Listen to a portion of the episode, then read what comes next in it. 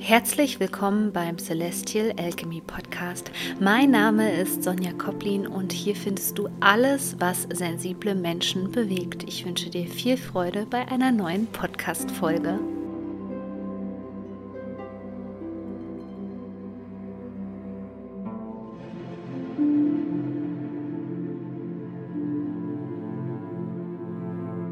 Ja, für manche beginnt gerade die ähm, schönste Zeit des Jahres, ähm, die Vorweihnachtszeit, Weihnachten. Vielleicht hast du dir auch Urlaub genommen und für viele Menschen beginnt auch jetzt die stressigste Zeit. Und ich möchte dir heute erklären, warum das vielleicht so ist, was das mit dysfunktionalen Familiensystemen, mit Dissoziation und vor allem mit Narzissten zu tun hat. Ähm, also lass uns gleich starten mit der neuen Podcast-Folge gleich erstmal eine Sache vorab. Insbesondere für hochsensible Menschen sollte eigentlich der Dezember eine seelische Auszeit sein. Du kennst sicherlich schon die Rauhnächte und am 8. Dezember beginnen auch die Sperrnächte, wo du langsam anfangen kannst, das alte Jahr wegzusperren, beziehungsweise das alte Jahr einfach auch loszulassen. Also das ist eigentlich die wichtigste Zeit für hochsensible Menschen, denn es ist die Zeit, wo fast alle Menschen mehr oder weniger Urlaub haben und wo, sage ich mal, so eine hm, kollektive Urlaubszeit auf uns zukommt, was dir natürlich die Chance gibt, Dinge zu verarbeiten. Aber was ist, wenn das einfach nicht geht, ja, wenn wir schon vorher angespannt in die ganze Vorweihnachtszeit reinstarten und vor allem in die ganzen familiären Treffen, die vielleicht jetzt anstehen.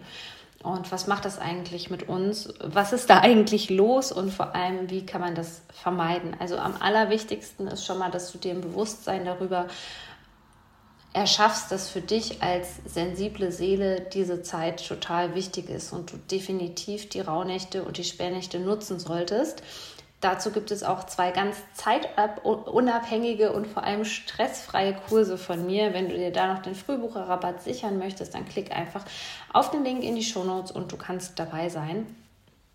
Ja, also ähm, du wirst es vielleicht daran merken, dass dieses ganze Thema so Weihnachten und ja, Silvester Stress bei dir auslöst. Und dahinter könnte tatsächlich eine Traumatisierung liegen. Also ich wurde nicht nur durch ähm, ein dysfunktionales Familiensystem geprägt, sondern vor allem auch durch einen Narzissten, der wirklich für mich bestimmt hat, ähm, wie diese Feiertage ablaufen. Und die sind meistens total im Chaos geendet, ähm, mit Stress und Streit und Retraumatisierungen. Und ich wusste zuerst überhaupt nicht, warum das so ist, beziehungsweise wie ich da rauskomme. Das Problem ist ja, wenn du als Kind nicht validiert worden bist in deiner Eltern, äh, von deinen Eltern. Das bedeutet, ähm, dass wenn du etwas gefühlt hast, dass deine Eltern zum Beispiel gesagt haben, ach, das stimmt überhaupt nicht und das ist überhaupt nicht so und ähm, du bist einfach viel zu sensibel. Ja, also diese ganzen Belabelungen, die wir hochsensible Menschen eben kennen, dann kommt es eben dazu, dass wir im Erwachsenenalter unserer Intuition und unserer Körperweisheit vor allem nicht vertrauen, sondern erstmal den Fehler bei uns suchen. Und so war es jahrelang ähm, bei mir auch, dass ich gedacht habe, Mann, was habe ich denn jetzt schon wieder eigentlich falsch gemacht, dass das ja wieder nicht so geworden ist, wie ich das haben wollte und ich keine Ruhe hatte und ich keinen Frieden hatte und ich aber alles versucht habe, ähm, bis ich erstmal entdeckt hatte, dass es daran lag, was ich für Menschen einfach um mich herum habe. Und bei Narzissten ist es zum Beispiel so, ähm, dass die es sehr, sehr schwer haben, wenn die Aufmerksamkeit ähm, auf jemand anderen gelenkt wird. Und das kann eben auch ein Feiertag sein. Und deswegen ist es ähm, ganz schwierig, mit diesen Menschen diese Tage zu verbringen, ja, denn sie wollen ja, dass sie die Aufmerksamkeit bekommen. Und sobald sowas da ist, wie zum Beispiel Weihnachten, wo jemand anderes Geschenke bekommt oder der andere mehr Geschenke bekommt oder wie auch immer, fühlen sich gerade Narzissten bzw. toxische Menschen total unbedeutsam und werden da wahnsinnig getriggert, weswegen sie höchstwahrscheinlich ihren ganzen Mist auf dich projizieren werden und du wieder in diesem Dramadreieck landest. Schlimmste, was dir dann eben passieren kann, ist, dass der Narzisst alles auf dich projiziert, ein Riesendrama an dem Tag macht und am Ende des Tages die ganze Schuld auf dich projiziert und du dir diese Schuld vor allem auch noch auflädst. Kurzum ist es bei diesen Menschen so, dass sie alles daran legen werden, diesen Tag zu sabotieren. Sie werden also auf jeden Fall das Haar in der Suppe finden. Und am allerwichtigsten ist es für dich erstmal, dass du eine gewisse innere Stabilität hast, indem du dir auch über dieses Kindheitsmuster in dir bewusst bist, dass ähm, früher deine Gefühle nicht validiert worden sind und du deswegen Probleme damit hast, ähm, den Anteil, den eine andere Person an diesem Desaster sozusagen hat, denen sich wirklich einzugestehen. Wenn du aber das schon mal weißt, dass du sowieso immer deine Gefühle hinterfragst und deine Intuition nicht richtig vertraust, dann wird es schon ein bisschen leichter. Aber am wichtigsten ist es natürlich, dem Narzissten kein Futter zu geben. Ja? Also wenn er einen Riesenstrahl macht, ist es ganz wichtig, nicht noch in eine Diskussion ähm, reinzugehen, sondern den Raum zu verlassen. Ich weiß, das ist schwierig, weil Narzissten unsere tiefsten Wunden kennen und da richtig schön triggern. Also wenn das eine Argument nicht passt, sozusagen, wird das nächste Argument eben rausgeholt, was dich ganz tief treffen kann, bis du dann endlich reagierst. Aber am wichtigsten ist, dass du eben nicht reagierst. Dann ist es wichtig, die Zeit wirklich so zu gestalten, dass sie gut für dich ist. Ja, vielleicht auch ein paar Termine und Familienfeste dieses Jahr mal abzusagen und die Zeit für dich zu nutzen und die Rauhnächte eben zu zelebrieren und dich da unterstützen zu lassen durch diese Zeit, damit du auch Dinge verarbeiten kannst.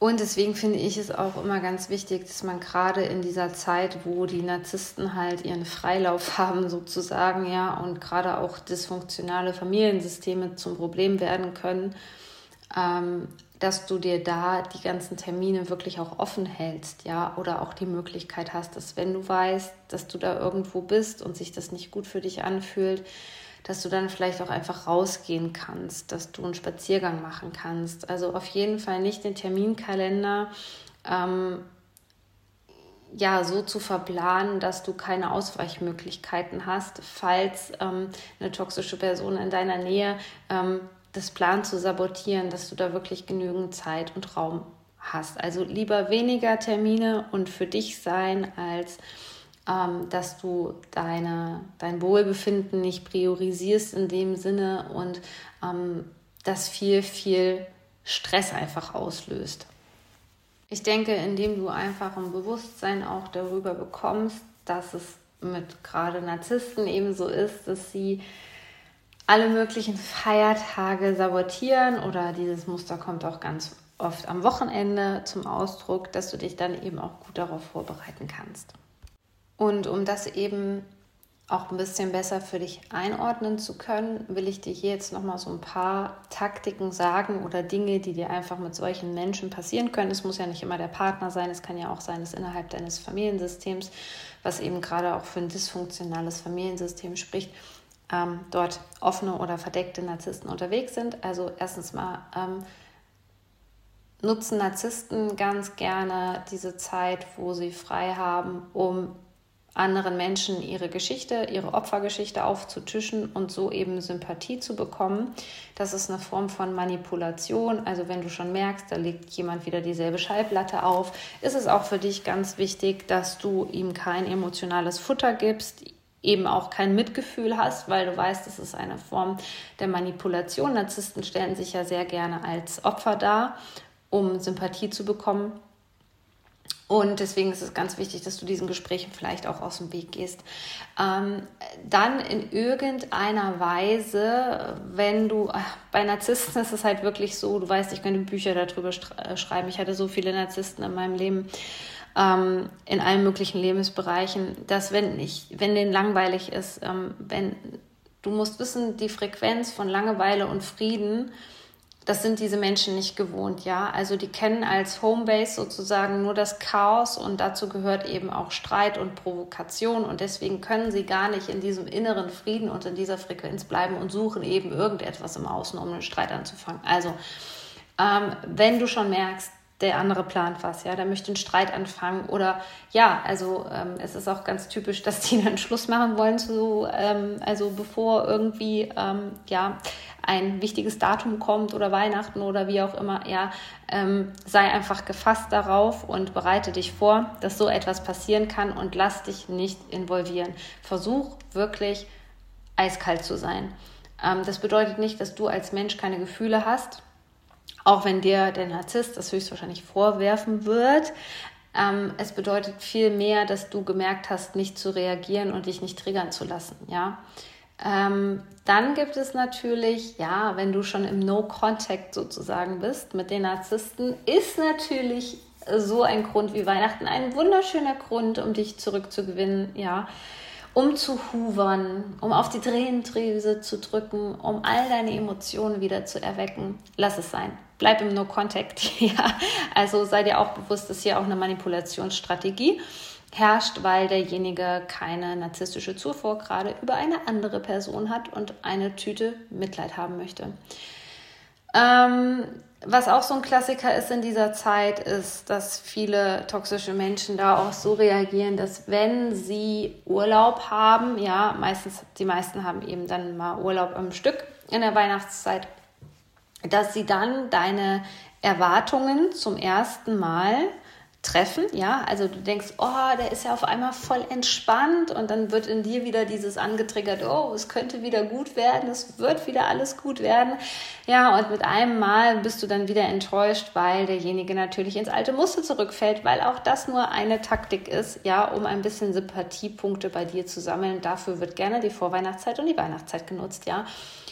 Der Klassiker in der Familie ist natürlich auch um, zum Beispiel irgendwelche Geschenke zu machen, die dir später vorgehalten werden können oder überhaupt auch Geschenke zu nutzen als Hoovering, Hoovering um, zum Beispiel, also als Rückgewinnungsstrategie. Ähm, also all das spielt auch in dysfunktionalen Familien natürlich eine große Rolle. Ja? Also sich mit Geschenken beispielsweise von der Schuld frei zu kaufen. Auch so ein Klassiker und da sorgt bitte auch vor, was Narzissten ganz gerne machen, ist, dass sie dich von gewissen Dingen wie einer Weihnachtsfeier oder wenn sie sich mit Freunden treffen wollen, auch extra ausschließen. Also lass dich bitte auch da nicht davon triggern. Vielleicht hilft es dir an dieser Stelle einfach, wenn ich sage, dass die zu jeder Person so sind, also zu jedem Partner sind sie so. Sie sind ähm, außer in der Lovebombing-Phase, in der ersten Phase, gerade im Bereich der Partnerschaft sind die zu jeder Person gleich. Also das wird der Next sozusagen, sagt man ja so schön, wird es auch passieren oder dem Nächsten. Die behandeln dich nämlich immer gleich. Genau dasselbe ist übertragbar auf dysfunktionale Familien. Also, wenn du da als feinfühliger Mensch und ich möchte dich an deiner Stelle validieren und dir sagen, dass ich dich verstehe. Ja, also wenn du da irgendeinen Vibe, irgendeine Frequenz, irgendeine Energie wahrnimmst, wo du selber sagst, nein, also das fühlt sich für mich nicht gut an, das fühlt sich für mich jetzt schon nach Zwang an, ähm, dann ist es auch richtig, ja. Und es kann sein, dass du eben diese Dysfunktionalität auch gerade in der Familie des Partners spürst, wo zum Beispiel über Geschenke der andere gekauft wird, beispielsweise, wie ich schon gesagt habe, sich von Schuld freigesprochen ähm, wird, wo du merkst, dass ähm, ja gerade an Weihnachten so getan wird, als wäre nie was gewesen, wo Weihnachten als ähm, Trinkevent genutzt wird, ja, um ja sich die Rüstung zu verbeulen, sagt man ja so schön, also wirklich Alkohol eine große Rolle spielt. All das ist nichts für hochsensible Menschen. Ja, du spürst das, du kannst hinter den Schleier gucken und es ist ähm, eine große Belastung, immer wieder in diesem Drama-Dreieck von dysfunktionalen Familien mitspielen zu müssen. Also Punkt Nummer eins ist hier auf jeden Fall in dysfunktionalen Familien, ja, wo es viel Kindheitstraumata gab, wo auch ähm, Suchttendenzen eine Rolle gespielt haben, Narzissmus, ähm, Nichterfüllung von Bedürfnissen, Trauma und so weiter, ist alles ein Zeichen für dysfunktionale Familienverhältnisse. Ähm, dass du da realistische Erwartungen auch an Weihnachten hast. Ne? Dass eben nicht alles Friede, Freude, Eierkuchen sein kann, sondern dass die Familienmitglieder so sind, wie sie sind und dass du höchstwahrscheinlich ähm, daran auch nichts verändern kannst. Ja, deswegen ist es auch hier wichtig zu gucken, okay, wie verbringst du dein Weihnachten? Versuch die Zeit vielleicht ein bisschen zu limitieren, auch indem du sagst, hey, ähm, pass auf, ähm, ich äh, schränke die Zeit ein, ja, irgendwie und ähm, bin dann nur eine Stunde da und bleibe nicht bis zum Nachtisch oder was auch immer. Lass dir da auch bitte was einfallen, um dich selbst und ähm, um deine Energie zu schützen. Was auch ganz wichtig ist, ähm, obwohl du natürlich genetisch betrachtet zu dieser ähm, Familie gehörst, lass dich nicht von ihr definieren. Ja? Ähm, es gibt viele Menschen, die rutschen dann wieder ab in diese, ähm, ja, ich, ich nenne es jetzt mal psychologisch betrachtet, in dieses Opferdasein rein, wo die denken, oh mein Gott, womit habe ich das verdient? Ähm, sei dir sicher, dass wenn du an dir arbeitest, ja, und dich mit Persönlichkeitsentwicklung beschäftigst und dich deinen Schattenthemen vor allem auch zuwendest, dass du dann eben schon aus diesem Familiensystem beziehungsweise dabei bist, aus diesem Familiensystem rauszugehen. Das ist ganz wichtig. Der wichtigste Kompass bei allem, was du jetzt machst, was du planst für die Vorweihnachtszeit, für die Weihnachtszeit und so weiter, ist dein Körper beziehungsweise dein Nervensystem.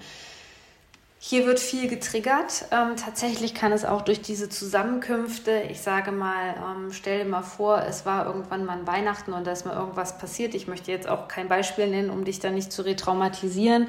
Wenn du dich noch nicht so gut mit der Regulation des Nervensystems auskennst, naja, und ähm, an irgendwas erinnert sich dein Körper eben so. Und dann gehst du wahrscheinlich in die Dissoziation rein. Das heißt, du spaltest dich ab, bist gar nicht mehr richtig in deinem Körper anwesend. Also, indem du dich mit der Regulation des Nervensystems beschäftigst und auch deinem Körper lernst zu vertrauen und auch dementsprechend reagierst. Zum Beispiel, wenn du dann weißt, boah, nach dem Tag, wo ich bei meinen Eltern war, da baut sich erstmal so eine richtig schöne Runde, ja, also mache so kleine Hüpfer mit beiden Beinen oder ich schüttel mich erstmal so richtig, um zu wissen, wie du eben dein Nervensystem regulierst. Ja, also das ist so das Wichtigste überhaupt, wenn du ähm, in der Gegenwart von toxischen Personen bist oder eben in einem dysfunktionalen Familiensystem. Denn Trauma triggert Trauma und da dysfunktionale Familiensysteme eben auch immer dafür stehen, dass du es mit unbewussten Menschen zu tun hast, die ihre Wunden auf dich projizieren, ist es eben als hochsensibler Mensch so, dass du ähm, auf einmal nach so einem Treffen auch ausgelaugt bist und ein Riesenpäckchen einfach mit dir trägst, ja, vielleicht auch sogar mit einer Traumafrequenz.